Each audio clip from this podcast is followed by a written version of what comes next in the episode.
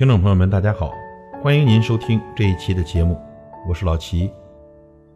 今天一早，石家庄的天本来是阳光明媚的，可是十点多钟，突然天气阴沉了下来，窗外也淅淅沥沥的下起了雨，空气清新了，天气也凉爽了。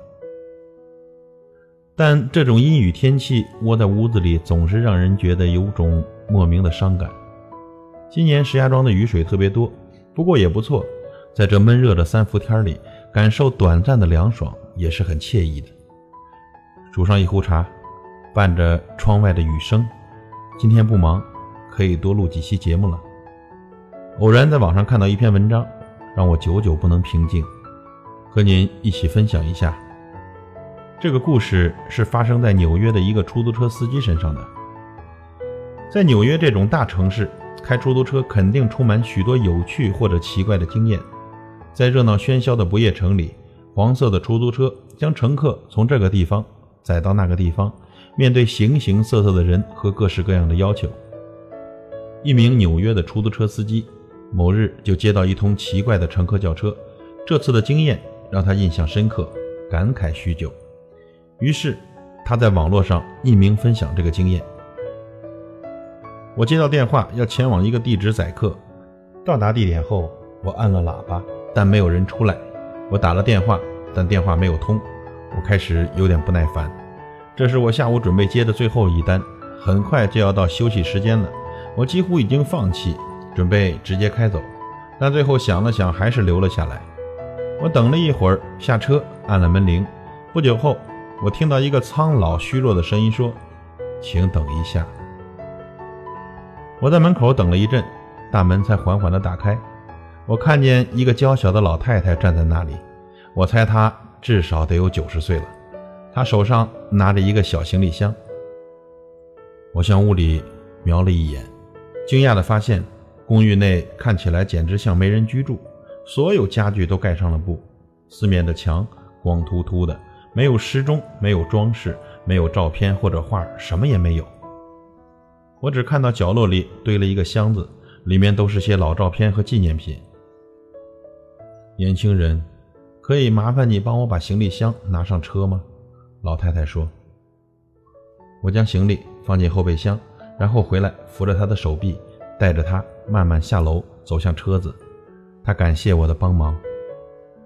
应该的，我对乘客都像对自己的妈妈一样。老太太笑了。哦，你真的很好。她坐进车内，给了我一张地址，并要求我不要走市中心的路。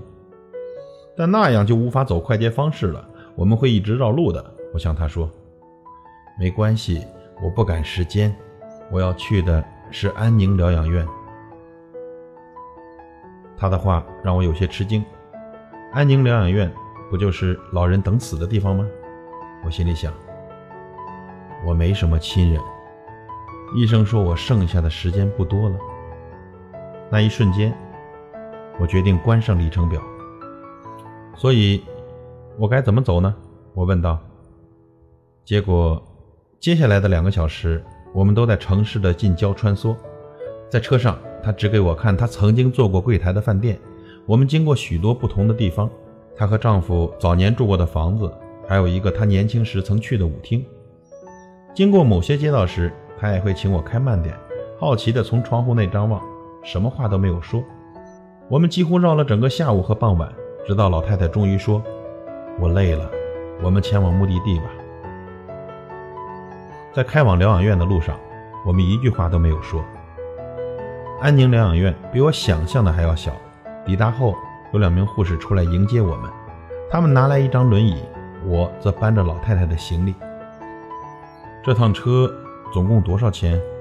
他一边问，一边翻找着手提包。不用钱，我回答。但你也要养家呀，老太太说。还会有其他乘客的，我笑着对她说。我几乎来不及思考，就给了她一个拥抱。她紧紧地抱住我。你让一个人生几乎走到最后几步路的老人感到十分幸福，谢谢你。她红着眼眶说道。我和她握了手道别。回程的路上，我发现自己在市中心漫无目的的四处游荡。我不想和任何人说话，也提不起宰客的精神。我一直思考，如果当初我没有等到他，如果那时我找不到人，就直接开走了，他该怎么办？现在，当我回想起那一天，我仍然相信，我做了重要并且正确的决定。我们的生活中总是不停地被忙碌轰炸，我们得做更重要的事，更快、更有效率。但这位老太太，让我真正体会到了那宁静有意义的片刻，同时也让我感伤人生最后旅程的那种孤独和怅然。我们必须花时间与自己相处，享受我们的人生。